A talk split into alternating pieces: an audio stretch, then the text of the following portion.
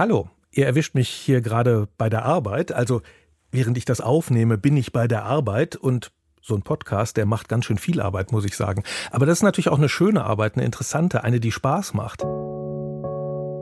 Fragt ihr euch manchmal, ob das Verhältnis eigentlich gut ist bei euch, das Verhältnis von Arbeit und Freizeit?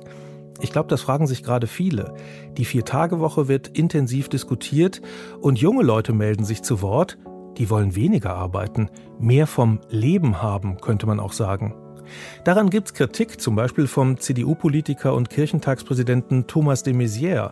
Der meint, richtig viel arbeiten, das ist gut. Und die jungen Leute, die sollen sich mal nicht so anstellen, grob gesagt. Jugendforscher Simon Schnetzer hat herausgefunden, auch Ältere würden gern weniger arbeiten, die sagen das nur nicht. Junge Menschen fordern diese Bedürfnisse viel stärker ein. Sie können sie viel stärker einfordern, weil im Zweifel dann suche ich mir halt einen neuen Job. Ältere Menschen sind viel stärker festgefahren, auch in ihren Routinen, in ihren Verpflichtungen, auch in den sozialen Gefügen in der Arbeit, dass sie nicht einfach so die Arbeit wieder wechseln würden. Und was aber unsere aktuelle Studie mit den Vergleichen von U30, 30 bis 49 und 50 bis 69-Jährigen zeigt, ist genau das. Die Ansprüche unterscheiden sich kaum. Was den großen Unterschied ausmacht, ist, wie sie eingefordert werden. Simon Schnetzer, der macht regelmäßig Trendstudien und dabei hat er herausgefunden, dass sich nicht nur die Haltung der Arbeitnehmer verändert, sondern auch der Arbeitsmarkt. Mittlerweile ist es nicht mehr der Arbeitgeber, der sagt, ich könnte mir vorstellen, dich zu diesen oder jenen Konditionen einzustellen, und wenn du nicht kommst, dann kommt halt jemand anders. Sondern es sind mittlerweile so wenig Bewerbungen zum Teil oder wenig qualifizierte Bewerbungen, dass man froh sein muss, wenn man Stellen besetzen kann. Deswegen ist die Verhandlungsmacht bei Arbeitnehmern, bei BewerberInnen wesentlich höher geworden. Deswegen, es wird so kommen, wenn junge Menschen weniger Arbeitszeit fordern, werden sie sie auch bekommen. Die Arbeitszeit. Wieso ist die eigentlich so, wie sie ist und seit wann wird die ausgehandelt zwischen Arbeitgebern und Arbeitnehmern? Deutschlandfunk. Der Rest ist Geschichte. Ich bin Jörg Biesler und in dieser Folge beschäftigen wir uns mit der Geschichte der Arbeitszeit. In der nächsten übrigens mit der Geschichte der Urlaubszeit. Aber wo ist eigentlich die Grenze zwischen beiden? Zwischen der Arbeits- und der Freizeit? Arbeiten wir heute weniger als früher und was ist eigentlich Arbeit? Arbeit ist im Kopf schon ganz stark mit Erwerbstätigkeit verbunden. Der Jugendforscher Simon Schnetzer veröffentlicht seit mehr als zehn Jahren die Trendstudie Jugend in Deutschland. Die beschäftigt sich mit den Hoffnungen, den Wünschen, aber auch mit den Ängsten junger Menschen. Meine Arbeit umfasst, ich erstelle Studien über junge Menschen und Generationen, ich halte Vorträge, ich bin Arbeitgebercoach für Mitarbeiterbindung und dazu kommt aber halt nicht nur, dass man dann auf der Bühne steht oder gerade eine Studie macht oder veröffentlicht, sondern auch Interviews gibt, dass man Interviews führt auf den Straßen. Wenn ich mit der Bahn unterwegs bin, mache ich Interviews über Themen, die aktuell bei jungen Menschen angesagt sind. Bei sowas verschwimmt dann auch die Grenze, ist es jetzt gerade Arbeit oder einfach nur Interesse? Ja, aber es nimmt sehr viel Raum in meinem Leben ein. Also ganz einfach ist das nicht, Freizeit und Arbeitszeit zu trennen. In vielen Berufen, da ist die Arbeitszeit wahrscheinlich zu Ende, wenn der Computer zugeklappt und das Handy ausgeschaltet werden. Wenn die überhaupt zugeklappt und ausgeschaltet werden, die sind ja eigentlich ständig präsent in unserem Alltag. Wo sind dann da eigentlich die Grenzen? So richtig klar? Sind die vielleicht gar nicht zu ziehen? Ist das neu, also eine Folge der Digitalisierung? Nein, mein Historiker wie der prominente israelische Sachbuchautor Yuval Noah Harari. Der schreibt in seiner kurzen Geschichte der Menschheit auch über die Steinzeit, über Jäger und Sammler. Und die, die hätten auch keine klaren Grenzen gezogen, schreibt er, zwischen Arbeit und Freizeit. Und überhaupt hätten sie nur drei, vier Stunden am Tag sowas gemacht wie arbeiten. Sie mussten kein Geschirr spülen, keine Teppiche saugen, keine Böden schrubben, keine Windeln wechseln und keine Rechnungen zahlen schreibt der Universalhistoriker Yuval Noah Harari. Die Wiener Wirtschaftshistorikerin Andrea Komloschi, die ist anderer Meinung. Sie findet, es kommt darauf an, was man unter Arbeit eigentlich versteht. Naja, es ist ja völlig klar, dass Jäger- und Sammlergesellschaften wesentlich einfacher gelebt haben, wesentlich weniger Bedürfnisse hatten. Von daher, wenn man so will, einen lockereren Arbeitstag gehabt haben. Aber gleichzeitig ist das natürlich schon ein bisschen auch ein Mythos, äh, dass die nur so wenig Stunden gearbeitet haben. Die Lebensbedingungen waren doch oft ganz schwer. Was weiß ich, wenn klimatische Veränderungen waren oder wenn Überschwemmungen waren, Katastrophen, immer wieder Hunger. Also dann haben die natürlich mehr als ihre drei bis vier Stunden am Tag gearbeitet. Ne? Wenn die Wehen gekommen sind, dann haben die Frauen gedrückt und so lange wie das gedauert hat, bis das Kind da ist und dann war es da, dann haben sie sich darum kümmern müssen. Also davon drei bis vier Stunden zu reden, das ist eben eigentlich auch wieder so eine Perspektive von heute, dass diese ganzen Tätigkeiten, die notwendig sind, um auch in solchen einfachen Gesellschaften das Überleben zu ermöglichen, eben nicht sich auf, aus dieser Perspektive dessen betrachten lässt, was heute bei uns in der Erwerbsarbeit durchgeführt wird. Ja. Das heißt eine Projektion also sozusagen. Wir projizieren das, was wir als Essens äh, sammeln, das ist die Arbeit Arbeit, Feuerholz suchen und alles andere eben nicht. Ja, und dann muss man sagen, was vielleicht dort schon recht positiv war, ist, dass in der Gesellschaft eben nicht nur das Jagen und Sammeln und Feuerholz suchen als Arbeit angesehen war, sondern dass keine Trennung war. Die haben eben dann kultische Dinge gemacht, die haben Ritus gepflegt, die haben die Götter angerufen, damit sie ihnen Jagdvieh vor das Beil jagen oder dann auch in der frühen Landwirtschaft, damit also die, der Regen kommt und solche Dinge. Also das heißt, sehr viel von dem, was wir eigentlich als Kultur bezeichnen, das ist ja eigentlich eingebettet gewesen in den Alltag. Also die Trennlinie zwischen Arbeit und allem anderen, die hat es in der Steinzeit wahrscheinlich so nicht gegeben. Aber Arbeit war das natürlich auch. Die Art von Arbeit, die wir heute Care-Arbeit nennen, dass man sich zum Beispiel um die Kinder kümmert oder überhaupt um andere. Ob das nicht auch richtige Arbeit ist, darüber wird gerade wieder diskutiert. Wie sich unsere Vorstellung überhaupt herausbildet von Arbeit, dazu hat Andrea Komloschi geforscht. Sie ist eine echte Fachfrau auf dem Gebiet, hat den Überblick nachzulesen in ihrem Buch Arbeit, eine global-historische Perspektive, 13. bis 21. Jahrhundert. Ja, den Begriff Arbeit gibt seit es Menschen gibt. Das kann man etymologisch zurückverfolgen. Das ist schon im Althochdeutsch enthalten und äh, zieht sich auch durch die verschiedenen Sprachen. Und es ist ja eigentlich auch ganz interessant vom Sprachlichen her, dass wir ziemlich viele Begriffe haben, um Arbeit im weiteren Sinne auszudrücken. Auch im Deutschen verwenden wir Arbeit und Werk. Ja, und im Englischen ist das ja auch ganz zentral. Labor und Work. Und das deutet natürlich auch schon ein bisschen einen Unterschied an und eigentlich auch diese doppelten Gesichter der Arbeit, weil die Arbeit ist eigentlich eher das Schwere, Belastende, auch das, in der man vielleicht ausgebeutet wird, während Werk hat eher diesen kreativen Zugang. Ja? Also da macht man die Arbeit gerne, findet Erfüllung, kann seine Qualifikation und seine Kenntnisse anwenden und kann sich dann eben auch mit dem Prozess und mit dem Produkt identifizieren. Ne? Wir haben es ja im Kunstwerk und im Handwerk und so weiter eigentlich auch noch sehr geläufig. Und wann fängt man an, die Arbeit von dem anderen, also ich nenne es jetzt einfach mal zusammenfassend, Nichtarbeit zu unterscheiden? Das würde ich sagen, ist im Übergang zu dem Moment, wo die Arbeit im Wesentlichen aus dem häuslichen Zusammenhang wegwandert. Und häuslicher Zusammenhang ist nicht einfach das, was wir uns heute als Haushalt vorstellen, also die Kleinfamilie. Das sind große Familien, das können Klöster sein, das können Höfe sein, also auch adelige Höfe sein, ja. Oder natürlich auch bäuerliche Anwesen, handwerkliche Anwesen. Auf jeden Fall, da ist im Prinzip ja alles, was in den Häusern, in dieser häuslichen Wirtschaft passiert, äh, Arbeit, egal ob das jetzt für den Markt oder für die Selbstversorgung ist. Also ein Handwerker hat zum Beispiel immer eine Frau im Haus, die eben die Hausfrau ist und die sich um die Führung des Haushalts, um die Versorgung kümmert. Und das ist bei einer, bei einer weitgehenden Selbstversorgung auch mit Nahrungsmitteln eben auch sehr viel Arbeit, vor allem wenn mehrere Dienstboten oder Gesellen Tagelöhner im Hause sind.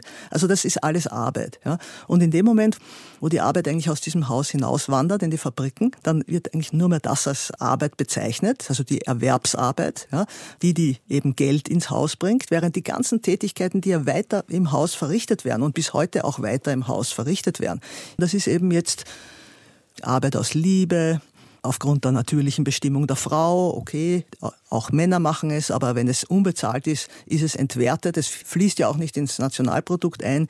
Es ist einfach etwas, was passiert, aber was insofern eigentlich in gewissem Sinn unbemerkt und abgewertet ist, weil es eben nicht mehr unter den allgemeinen Arbeitsbegriff fällt. Ne? Fragen Sie mal, äh, irgendwen arbeitet Ihre Mutter, dann wird, wenn das eine Hausfrau ist, wird die Person vielleicht sagen, nein, sie arbeitet nicht, sie ist nur zu Hause.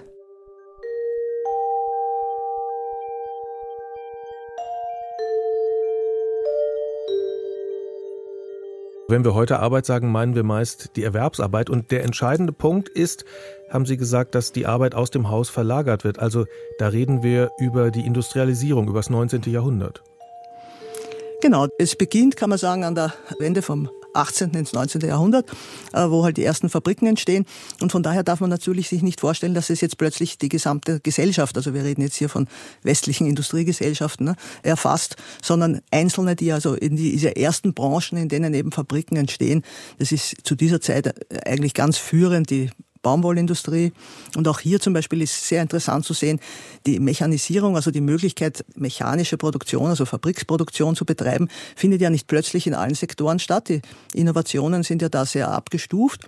Und zum Beispiel bei der Textilerzeugung, die eben da eigentlich der, die, die Leitbranche war, wird zuerst das Spinnen mechanisiert. Ja, also das häusliche Spinnen, das vorher also auch in kleinen Regionen Tausende, Hunderttausende, vor allem Frauen, Kinder, Alte, betrieben haben, eben als einen wesentlichen Erwerbszweig auch, also für Geld, ja, wird jetzt plötzlich in den Fabriken verrichtet, auch wesentlich effektiver, wenn man so will, also mit unheimlichen Produktivitätszuwächsen.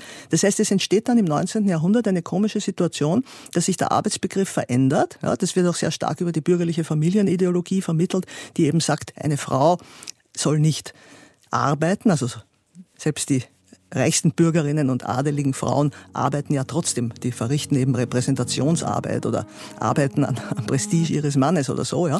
Die soll sich einfach um die Familie kümmern. Ja. Ihre Arbeit im Haus, ihre Arbeit als Hausfrau, ja, als Kleinbäuerin und so weiter, wird nicht mehr als Arbeit betrachtet. Und das wirkt sich natürlich insgesamt auch auf das Geschlechterverhältnis in der Gesellschaft aus. Arbeit, das ist von nun an die Arbeit in der Fabrik. Und die ist schwer und ungesund. Der österreichische Journalist Max Winter hat 1899 über einen Fabrikbesuch geschrieben. Die Flachsspinnerei, die er besucht hat, die schildert er als einen Ort des Grauens. Im Maschinenraum beginnt unser Rundgang. Als wir aus der frischen Luft kommend in den Saal traten, verschlug es mir den Atem und Hustenreiz stellte sich ein, so dick ist die Luft in diesem Saale mit den unendlich feinen Stäubchen erfüllt. Schon im ersten Saale erscheint alles grau in grau. Der Fußboden, die waagerechten Maschinenflächen und die Menschen haben eine Farbe. Alles ist mit einer dicken Staubkruste überdeckt. Ein Genosse, der an der Straße wohnt und alle Arbeiter kennt, sagt mir, wenn ein Dienstbote vom Land frisch und gesund in die Fabrik kommt, in 14 Tagen merkt man den Unterschied. Es geht rapid abwärts mit dem Menschen. Aber warum gingen denn die Leute eigentlich in die Fabrik, wenn es ihnen da so schlecht ging? Naja, da müssen wir im Prinzip ein bisschen weiter in die Geschichte zurück ausholen und fragen, warum verändern sich Verhältnisse, in denen Menschen eben in dieser häuslichen Familienwirtschaft tätig sein können. Das ist ja auch keine Idylle. Das sind ja teilweise auch sehr patriarchale und sehr autoritäre Bedingungen. Sowohl in der Familie oder eben auch in den, unter den feudalen Verhältnissen von Grundherrschaft und so weiter. Also im Prinzip könnte man sagen, es ist der beginnende Kapitalismus, der einfach eine Verwertungs Idee hineinbringt, dass man die Leute eben nicht so selbstgenügsam da leben lassen soll. Also auch die Grundherren sollen ökonomisieren. Ja. Der Staat ist daran interessiert, der fördert das eigentlich auch sehr stark, der will mehr Steuern einheben, nicht nur in der Landwirtschaft, sondern auch im Gewerbe. Ja. Und auf diese Art und Weise gehen also diese häuslichen Familienwirtschaften oder Haushalte eigentlich schon langsam drauf und verwandeln sich eigentlich in Wohnorte, in denen eben dann die Menschen wohnen, die eigentlich ihre Beschäftigung außerhäuslich haben. Das ist dann im Wesentlichen Lohnarbeit. Das kann aber natürlich auch kleine Selbstständigkeit oder, oder auch gerade die Dienstboten sind natürlich dann auch ein wesentliches Phänomen. Dienstboten in der Landwirtschaft hat schon die längste Zeit gegeben. Nur da muss man sagen, das sind natürlich oft auch sehr erdrückende Positionen, aber das sind sehr oft die Brüder und Schwestern der erbenden Familienmitgliedern, die eine Zeit lang als Dienstboten tätig sind, die also in die Familie ganz eng eingebunden sind, was eben nicht heißt, dass man nicht trotzdem auch sie schindet oder auch äh, von mir aus äh, in gewissem Sinn ausbeutet. Ne? Also wir lernen, vor der Industrialisierung war auch nicht alles schön, aber mit der Industrialisierung ändert sich das natürlich jetzt sehr, wie selbstbestimmt man möglicherweise auch arbeitet, wie man die Arbeit gestalten kann. Kann man sagen, wie sich die Fabrikarbeit damals auf die Menschen ausgewirkt hat? Kann man das grundsätzlich sagen, dass es was verändert hat bei den Menschen in der Gesundheit, in der Psyche, sozial möglicherweise? Man muss bedenken, dass die ersten Jahrzehnte, also ich würde fast sagen ein halbes Jahrhundert, also so von 1800 bis 1850 oder so, ja, also diese ersten Fabriken, das war absolut katastrophal, weil es hat ja vorher eben sowohl in den Grundherrschaften, also im bäuerlichen Bereich, aber auch im Gewerbe, ganz klare Ordnungen gegeben. Die zünftische Ordnung hat zum Beispiel ganz klar gesagt, wie muss eine Ausbildung sein, wie dürfen die Arbeitsverhältnisse sein und so weiter. Also es war reguliert. Ja. Mit dem Fabrikswesen ist eine totale Deregulierung hat eingesetzt und es war diesen frühen Unternehmen eigentlich alles erlaubt. Es gab keinerlei gesetzlichen Rahmen und wir haben einfach diese Arbeitskräfte ausgepresst. Sie haben natürlich auch mit der Technologie noch nicht so viel Erfahrung gehabt. Also es war ja nicht ihre Absicht da, die Staublunge zu produzieren. Aber also im Zusammenhang mit dieser mangelnden Gesetzgebung und Regulierung und diesem Zugriff auf diese Arbeitskräfte, auch ganz junge, ja, die auch vom Land angekarrt wurden, also die in der Fabrik untergebracht waren, in Schlafsälen, ja, mit zwölf Stunden Tagen, 14 Stunden Tagen. Also das kann man sich eigentlich gar nicht vorstellen, obwohl wir im globalen Süden teilweise immer noch solche Verhältnisse kennen, ja, auch in den modernen Weltmarktfabriken. Ja. Aber das war eine Situation, die hat natürlich die Menschen einfach stumpf und krank gemacht und die haben auch keine lange Lebenserwartung gehabt. Aber das war natürlich eine Situation, die konnte man eigentlich auf die Dauer nicht ertragen. Also weder als Arbeitender, aber natürlich auch als Unternehmer nicht. Weil man hat ja doch die Arbeitskräfte gebraucht, damit sie sozusagen was, was hervorbringen und nicht, dass sie da in den Fabriken vor sich hin siechen. Zwölf bis 14 Stunden Arbeit und das an sechs Tagen in der Woche. Also ich arbeite ja ganz gern, aber die 84-Stunden-Woche, unvorstellbar, oder? Und diese Arbeitszeiten, die galten nicht nur für Erwachsene, auch für viele Kinder. Die Kinder haben natürlich immer mitgearbeitet, weil es gab ja keine Kinderaufbewahrstätten oder solche Dinge, sondern die Kinder waren im Prinzip kleine Erwachsene, die halt einfach dabei waren und dabei auch gelernt haben. Ja? Also es hat sicher Verhältnisse gegeben, in denen diese Kinder dadurch eigentlich langsam eingeführt wurden in den Beruf der Eltern. Aber es hat sicher auch Verhältnisse gegeben, wo diese Kinder halt einfach so mitgeschleift wurden und die unangenehmsten oder zumindest so kleine Dinge machen konnten, für die sie sich eben geeignet haben. Also zum Beispiel beim Spinnen, muss man sagen, ist es ja so gewesen, das Handspinnen, das hat ja sozusagen feine Finger erfordert, je feiner das Garn werden sollte. Ja, also da haben sich die Finger der Kinder eigentlich ganz gut dazu geeignet. Jetzt muss man sagen, wenn die da spinnen lernen, ist ja im Prinzip nichts dagegen einzuwenden. Wenn die dann stundenlang und tagelang am Spinnrad sitzen, dann ist es natürlich tragisch. Und sie sind aber auch dann in den Spinnfabriken zum Einsatz gekommen. Also da war das Verhältnis Männer, Frauen, Kinder in den ersten Jahrzehnten eigentlich ziemlich ausgewogen. Und da haben sie dann natürlich nicht die Maschinen bedient, sondern auch auf diesen großen Spinnmaschinen reißen ja zum Beispiel ständig die Fäden ab. Und da können dann die Kinder zum Beispiel hinein kriechen unter die Maschine und diese Fäden wieder anknüpfen und solche Dinge. Ja. Also das heißt, auch im Bergwerk weiß man ja, dass also in den niedrigen Stollen der Einsatz von Kindern stark forciert wurde. Und das ist natürlich jetzt insofern was anderes, als wenn die einfach in der Familie mitlernen. Ja, ich will das auch nicht idealisieren, aber da gehören sie dazu, während jetzt sind sie plötzlich sozusagen ein ganz vulnerabler, ausbeutbarer Faktor, der einfach eingesetzt wird in Modernisierungslücken und natürlich auch, weil sie einfach billig zur Verfügung stehen, weil sie natürlich noch mehr als die Frauen einfach dazu verdienen, um halt dieses Familieneinkommen ein bisschen aufzubessern. Kinderarbeit, die gibt's heute noch in vielen Teilen der Welt. Die internationale Arbeitsorganisation, die geht von bis zu 160 Millionen Kindern aus. Und es gab auch eine Zeit, da war bei uns Kinderarbeit ganz normal, bis ins 19. Jahrhundert. Erst dann wurde geregelt, dass Kinder grundsätzlich nicht in Gewerbebetrieben arbeiten dürfen. Im Familienbetrieb aber schon. Und Argumente dafür, die gab es auch. Es wurde ja damals doch beschönigt und Rechtfertigungsideologien sind aufgetreten, ja, wo dann also Ärzte die Situation der Kinder untersuchen müssen und manche kommen da zu ganz desaströsen Beschreibungen, aber andere sagen, das ist für die Kinder gar nicht so schlecht. Äh, so bekommen sie wenigstens einen regelmäßigen Arbeitstag und äh, irgendwie etwas zu essen und so.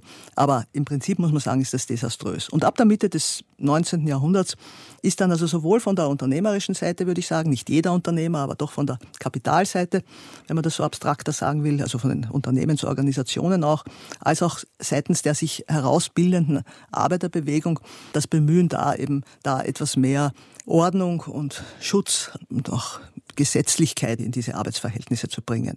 1839 gibt es ein erstes Gesetz gegen die Kinderarbeit. Kinder bis zu neun Jahren dürfen demnach nicht mehr in Bergwerken und Fabriken arbeiten. Die müssen zur Schule gehen, sagt der Staat und setzt auf Bildung. Nach und nach gibt es dann auch Gesetze für ältere Kinder, für Jugendliche und Erwachsene, zum Beispiel was die Arbeitszeit angeht. Gekämpft hat dafür die Arbeiterbewegung, die im 18. Jahrhundert in England entsteht und später auch in Deutschland. Also im Wesentlichen wird diese frühe Arbeiterbewegung tatsächlich von Männern und auch nicht von den allerausgebeutetsten Männern, sondern eher von den Facharbeitern vorangetrieben. Im Wesentlichen Männer, die vorher als Handwerker tätig gewesen sind, die diese Arbeiterbewegung anführen, ja, und die auch in den Fabriken teilweise noch unter handwerklichen Bedingungen arbeiten, also eine gewisse Kontrolle über den Arbeitsprozess haben, ja. Und ich meine, ein wesentlicher Faktor, der ihre Organisierung erlaubt, ist auch auf der gesetzlichen Ebene zu sehen. Man kann ja nicht so einfach Vereine oder Parteien oder Gewerkschaften bilden. Dafür muss es ja sozusagen grünes Licht von der Politik geben. Ja. Das ist in den 18 60er, 70er Jahren in dem Maße, wie also die Grundgesetze eben auch diese Versammlungsfreiheit beinhalten, eigentlich der Startschuss, dass sich eben auch Arbeiter organisieren können.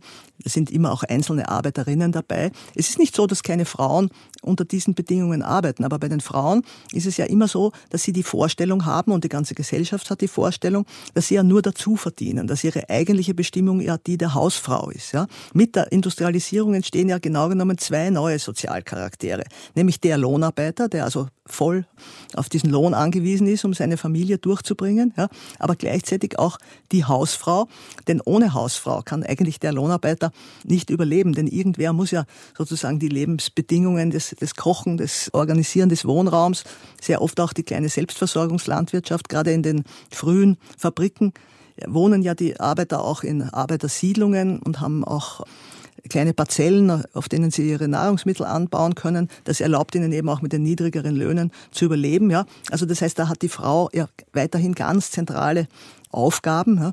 Und insofern sind die Frauen da voll eingebunden. Die sind keine bürgerlichen Hausfrauen, die irgendwie nur stricken oder, oder irgendwie die Kinder wiegen. Ja. Die sind voll in die Sache eingebunden, aber eben Entweder wird ihre Arbeit sowieso nicht als Arbeit angesehen, was das Häusliche anlangt, oder ihre Lohnarbeit wird als Dazuverdienen angesehen. Und das ist natürlich auch ein wesentlicher Grund. Wenn man nur dazu verdient, dann muss man natürlich nicht einen lebensdeckenden Lohn haben, sondern dann kann man auch mit weniger auskommen. Und das ist eigentlich ganz wesentlich die Ursache für diesen, was wir heute als Gender Pay Gap bezeichnen. Ja, dass also weibliche Lohnarbeit auch eben unter der männlichen angesiedelt ist. In äh, den Arbeitskämpfen geht es um ganz viel, um viele soziale Forderungen, bessere Arbeitsbedingungen. Aber die Arbeitszeit scheint da eine besondere Rolle zu spielen. Sie haben ja schon gesagt, irgendwie am Anfang äh, ist es quasi gar nicht reguliert. Da kann man auch 12, 14 oder 16 Stunden arbeiten. Warum ist die Arbeitszeit so ein zentraler Punkt bei den Arbeitskämpfen? Naja, weil der Tag nur 24 Stunden hat. Ne? Ich meine, wenn man schon zwölf Stunden von diesem Tag unter diesen Bedingungen arbeiten muss, möglicherweise noch einen Fußweg hat, um den Ort zu erreichen, wie soll man eigentlich die anderen Pflichten, die man hat, und man lebt ja nicht in einem Haushalt mit elektrischen Geräten, sondern wo eben sehr viel auch körperliche Arbeit erfordert, da kommt man eigentlich zu nichts. Und also von daher ist es natürlich ganz wichtig, mehr Zeit außerhalb der Erwerbstätigkeit zu haben. Ne? Aber wie viel? Der walisische Unternehmer und Sozialreformer Robert Owen plädierte 1810 für eine ganz einfache Lösung. Acht Stunden arbeiten, acht Stunden schlafen und acht Stunden Freizeit und Erholung. Erstmal war das eher Theorie bis wir zum Acht-Stunden-Tag kommen, das dauert noch. Aber Robert Owen war nicht der Einzige, der sich Gedanken gemacht hat, wie die Arbeit gesünder werden kann. Berühmt geworden sind die Ideen des Ingenieurs Frederick Winslow Taylor. Ja, das ist ein Amerikaner, der in der zweiten Hälfte des 19. Jahrhunderts gelebt hat. Er ist dann 1915 gestorben. Und er hat viel Erfahrung in verschiedenen Industriezweigen gehabt in den USA, die ja in dieser Zeit auch eine ganz heftige Industrialisierung erlebt haben und eigentlich da führend waren sogar in der Modernisierung. Großbritannien, eigentlich das erste Land der Fabriksindustrie, war da schon ein bisschen angeschlagen und Deutschland, aber vor allem die USA waren da eben sehr innovativ. Und er hat 1911 eigentlich ein Werk geschrieben, das bis heute nach wie vor maßgeblich ist. Das Principles of Scientific Management, also die wissenschaftliche Betriebsführung, hat er da eingeführt, also eigentlich eine Arbeitswissenschaft, die im Prinzip überlegt hat, wie kann man die Arbeit relativ so effizient wie möglich einsetzen, also die Arbeitskraft.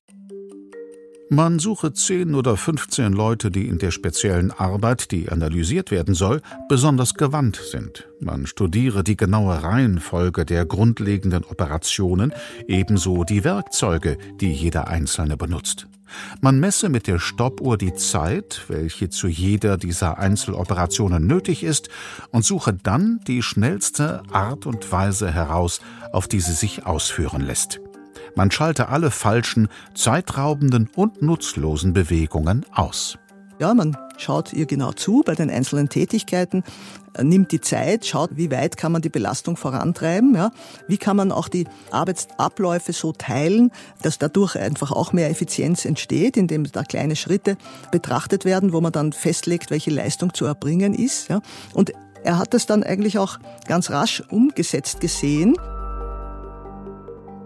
dieses Prinzip ja Taylorismus genannt. Ja, und das kommt natürlich am stärksten zur Entfaltung in dem Moment, wo das Fließband dann den Takt vorgibt und das Tempo vorgibt und der Arbeiter oder die Arbeiterin sich halt da halt einfach gar keine Möglichkeit hat, ihren eigenen Rhythmus hineinzubringen. Ne? Der Arbeitgeber und die Maschinen, die geben also den Takt vor künftig. Diesen Taylorismus hat Henry Ford als erster in seinen Autofabriken umgesetzt. Die Produktion am Fließband, was den Produktionsprozess revolutionierte. Das fing an im Fordwerk Highland Park in Michigan. Da gab es die erste Serienproduktion am Fließband. Nicht unbedingt angenehm. Charlie Chaplin hat darüber einen Film gemacht mit dem Titel Modern Times. Da spielt er einen Fließbandarbeiter und der kann auch nach der Arbeit gar nicht mehr aufhören mit den immer gleichen Bewegungen. Im Film finde ich das ziemlich witzig.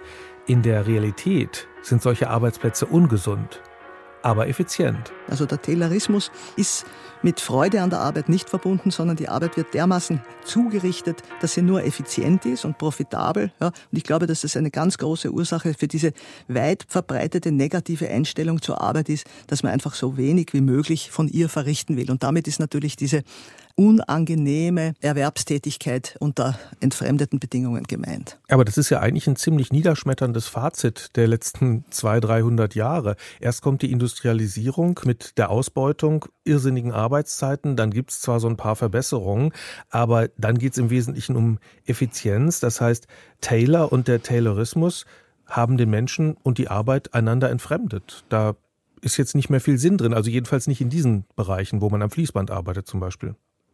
Ich würde sagen, dass die Gewerkschaften da auch durchaus beteiligt sind an diesem Prozess.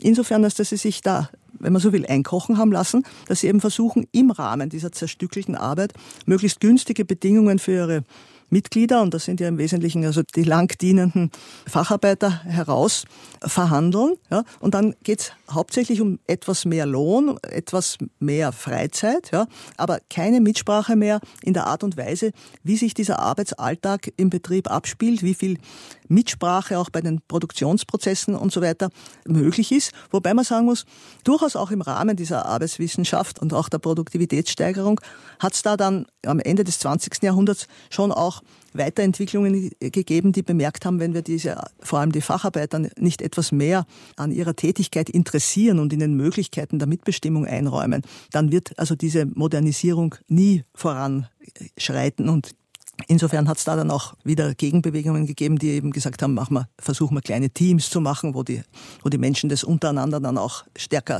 selbst regeln können, wie die Abläufe sind.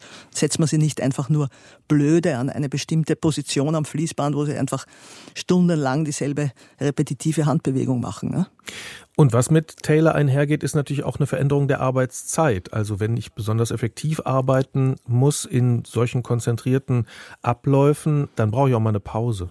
Das ist richtig. Und insofern hat eben der Erfolg, dass die Arbeitszeit reduziert wird, auf der anderen Seite seinen Preis, nämlich diese starke Entfremdung bei der Arbeit. Und es entsteht dann eben ein Arbeitsalltag, der eben dann aus einerseits Erwerbsarbeitszeit besteht und auf der anderen Seite Freizeit. Ja.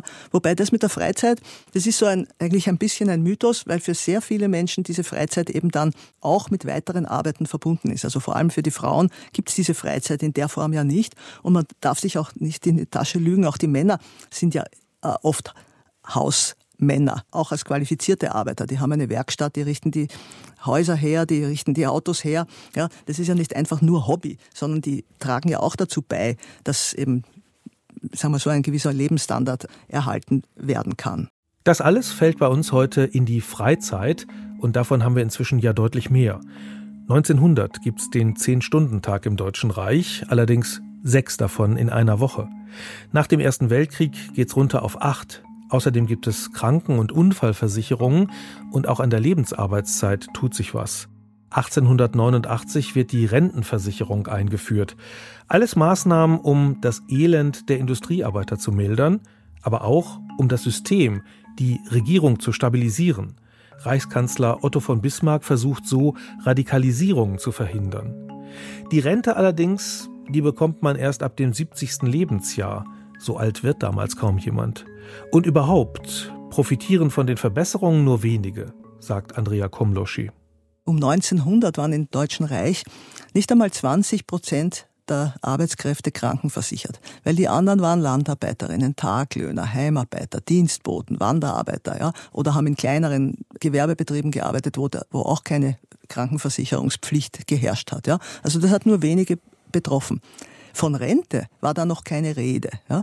Die Rente ist allerdings dann in Deutschland auch relativ bald gekommen, also im Sinne einer Altersversorgung und auch Zahlungen bei Invalidität. Ja, es hat aber eben auch wieder nur diesen kleinen Kreis betroffen.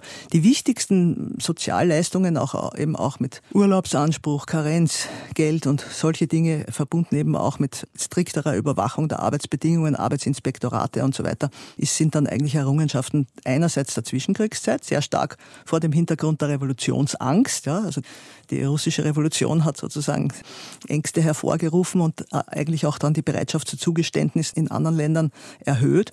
Und dann eben auch des Wohlfahrtsstaats, der dann nach dem Zweiten Weltkrieg eben in der Phase des Wiederaufbaus ja doch wesentliche Ausbauschritte mit sich gebracht hat. Immer eben mit der Zusatzbemerkung, das beschränkt sich sozusagen auf den privilegierten Teil der, wenn man so will, Arbeiterklasse in, in den westlichen Industrieländern.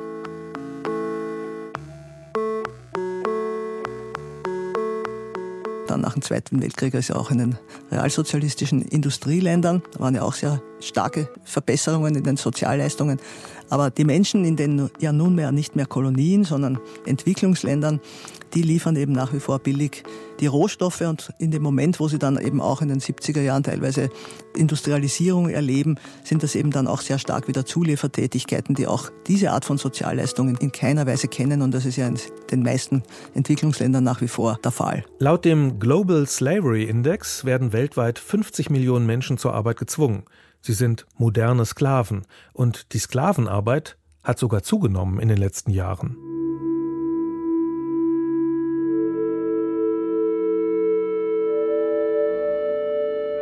Zurück nach Deutschland in die 1950er Jahre. Da haben sich die Arbeitsbedingungen schon verbessert und endlich wird auch der Samstag für die meisten Menschen ein freier Tag.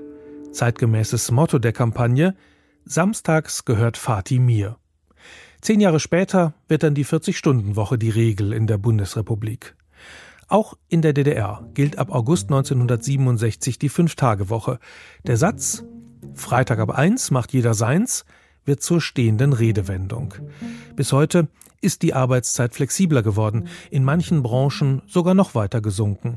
Und aktuell diskutieren wir über die Vier-Tage-Woche.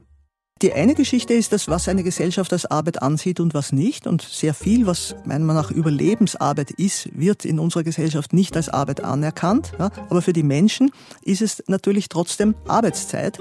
Und ich finde, das bedeutet auch, dass es anerkannt werden sollte. Ja? Also die schwere Arbeit, die leichte Arbeit, gut, das ist anerkannt, obwohl die Bezahlung ja sehr unterschiedlich ist. Also teilweise wird die leichtere Arbeit besser bezahlt als die wirklich schwere, unangenehme. Ja? Die unbezahlte Arbeit wird eigentlich ignoriert. Ja? Äh, die Subsistenzarbeit wird gewissen Sinn auch ignoriert oder irgendwie als, wie soll man sagen, Übelbleibsel aus einer traditionellen Landwirtschaft angesehen. Aber trotzdem in dem Moment, wo ich Dinge selbst herstellen kann, also Lebensmittel oder auch Nahrungsmittel, die ich also konserviere, das ist gerade in Haushalten, die wenig Einkommen haben, eine wichtige Möglichkeit des Überlebens. Und dann gibt es natürlich auch noch das ganze Ehrenamt, das darf man ja nicht vergessen.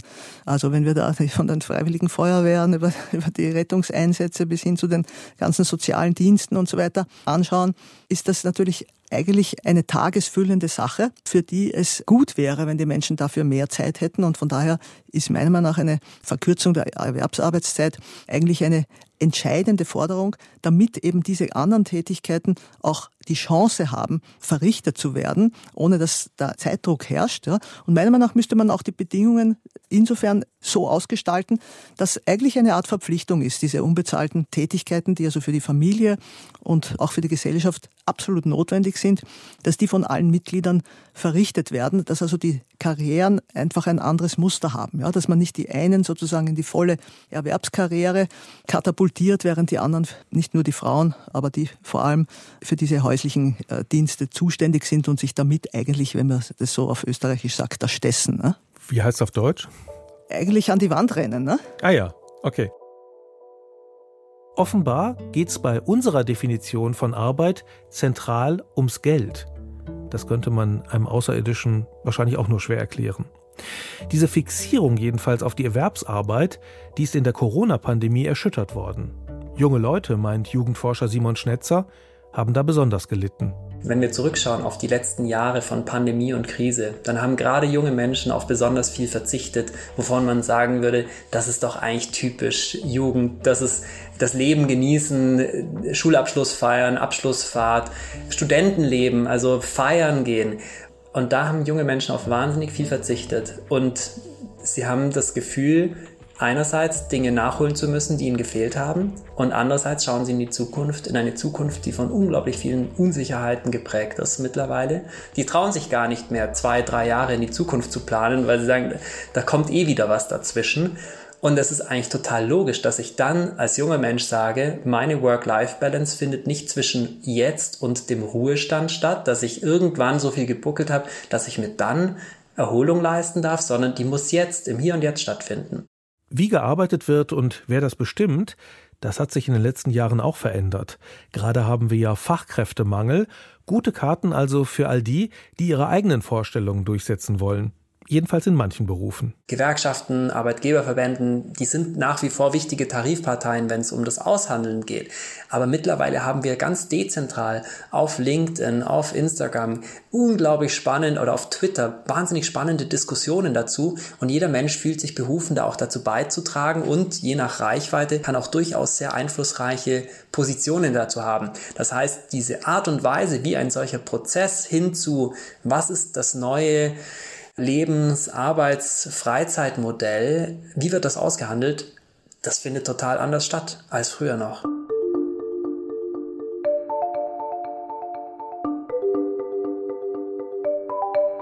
Es ist ja nicht nur die Arbeit, die junge Menschen beansprucht. Junge Menschen haben ein Leben, das sehr stark verdichtet ist, auch aufgrund Smartphones allzeit erreichbar. Die Angst, Dinge zu verpassen und gefühlt ist das Leben viel dichter geworden, viel schneller. Und die Frage ist, wie kann ich ein solches Leben mit Erwerbstätigkeit überhaupt unter einen Hut bringen? Und da ist tatsächlich weniger Arbeitszeit ist eine Möglichkeit, um was rauszuschnitzen für die anderen Dinge, die wichtig sind, Bedürfnisse im Leben und eben auch schon der schon angesprochene Nachholbedarf, was die Versäumnisse in der Pandemiezeit angeht an Lebenszeit. Wenn heute junge Menschen selbst bestimmen wollen, wie viel sie arbeiten und für weniger Arbeit dann noch auf Geld verzichten, weil ihnen das nicht so wichtig ist, ist das nun der Luxus einer Generation, die in Deutschland in Wohlstand groß geworden ist? Bei manchen kommt das so an. Bei Thomas de Maizière zum Beispiel. Der war mal Verteidigungsminister und ist jetzt Präsident des Evangelischen Kirchentags. Im Interview mit der Zeit hat er gesagt, mit Mitte 20 drei, vier Tage die Woche zu Hause arbeiten, um gegen 22 Uhr bei Lieferando noch einen Champagner zu bestellen. und der Lieferant in prekären Arbeitsverhältnissen radelt mit der Flasche im November durch den Regen, darf dann hochsteigen in den fünften Stock. Für Thomas de Maizière also ruht sich die Generation Z aus, auf dem, was er und seine Generation mit Fleiß erarbeitet haben. Wie sieht das Kilian Hampel, selbst noch jung und Doktorand an der Uni Konstanz? Grundsätzlich ja, könnte man dem zustimmen. Was wir aber sehen, ist nicht, dass wir eine faule junge Generation sehen, die der Meinung ist, sie will gar nicht mehr arbeiten und sie hat keine Lust, irgendwas zu dem System beizutragen. Das sehen wir überhaupt nicht. Wir sehen tatsächlich eine sehr motivierte junge Generation, junge Menschen, die gewillt sind zu arbeiten, die Lust haben, Engagement zu leisten, aber die fordern halt sehr viel stärker ein, was sie haben möchten. Und natürlich hilft dann so eine Aussage, glaube ich, nicht dem Diskurs, dass die Leute dann weniger laut sind. Ich glaube, das unterstützt dann eher die Menschen noch stärker für das zu pochen, was sie möchten, nämlich Flexibilität und Freiheit. Aber in der Hinsicht, dass ähm, ältere Menschen das nicht möchten, glaube ich schon, dass gerade auch ältere Menschen, wenn sie sehen, was sich da gerade alles verändert, was für unfassbar viele Trends wir in der Arbeitswelt haben, dass die auch sie direkt angehen könnten. Und beispielsweise das Thema Homeoffice durch Corona hat ja gezeigt, dass es alle Altersgruppen angeht und dass auch jetzt, drei Jahre nach Ausbrechen der Pandemie, wir immer noch in einem Status sind, wo Homeoffice sehr viel genutzt wird und auch ältere Menschen das nutzen möchten.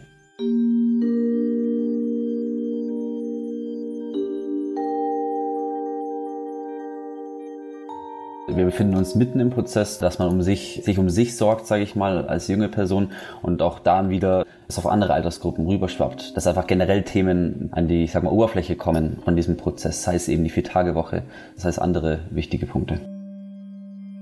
Die Krisen der Gegenwart, Corona, der Krieg in der Ukraine, der Klimawandel, das sind Ereignisse, die die Stimmung nicht gerade heben.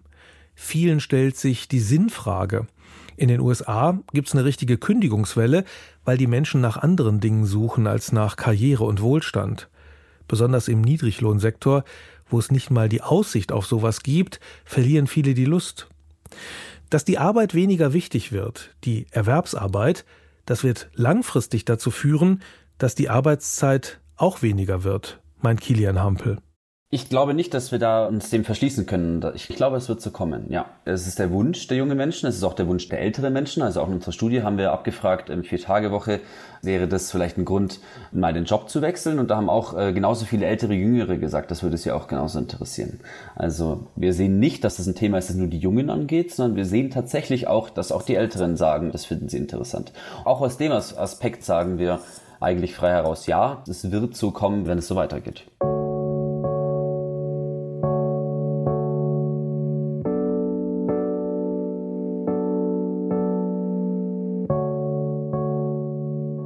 Ist der Mensch also für die Arbeit da oder die Arbeit für den Menschen? Das fragen sich Menschen wahrscheinlich seitdem sie arbeiten und nach und nach haben sie die Bedingungen verbessert und die Arbeitszeit reduziert. Bislang haben sich da vor allem Gewerkschaften drum gekümmert. Mittlerweile machen das die Arbeiterinnen und Arbeiter selber. Allerdings erstmal die Hochqualifizierten. Die haben bessere Karten beim Verhandeln und die verdienen auch in Teilzeit noch genug. Arbeit also wird neu bewertet und zur Neubewertung gehört sicher auch, dass die Unterschiede kleiner werden zwischen Spitzenverdienern und dem Mindestlohn. Denn auch da hält sich die Auffassung, wer viel verdient, der ist auch viel wert. Für mich ist das ein Mythos. Nicht mehr Geld verdienen, sondern Sinn stiften, das ist Arbeit. Dahin geht ja gerade die Diskussion. Und wenn sich insgesamt durchsetzt, dass auch die Pflege von Angehörigen oder das Ehrenamt Arbeit sind, Davon könnte, finde ich, die ganze Gesellschaft profitieren. Wir haben profitiert in dieser Folge von Andrea Komloschi, von Simon Schnetzer und Kilian Hampel. Vielen Dank dafür. Und auch Dank an Christian Röther für die Recherche und Karina Schröder für Regie und Produktion. Redaktion Monika Dittrich und Bettina Schmieding. So, jetzt ist aber Schluss mit Arbeit. In der nächsten Episode, da machen wir Urlaub. Übrigens auch eine Sache, die die Arbeitszeit reduziert hat. Borkum oder Bali, die Geschichte des Urlaubs. Was passiert 1918? Die Gewerkschaften kommen aus der Grauzone der Illegalität heraus und die Sozialdemokratie wird an der Regierung beteiligt. Und nun erkennen die Gewerkschaften den sozialen und vermeintlich auch medizinischen Wert des Tourismus und erkämpfen tatsächlich für fast alle Arbeitnehmer einen Urlaubsanspruch. Ich bin Jörg Biesler. Tschüss.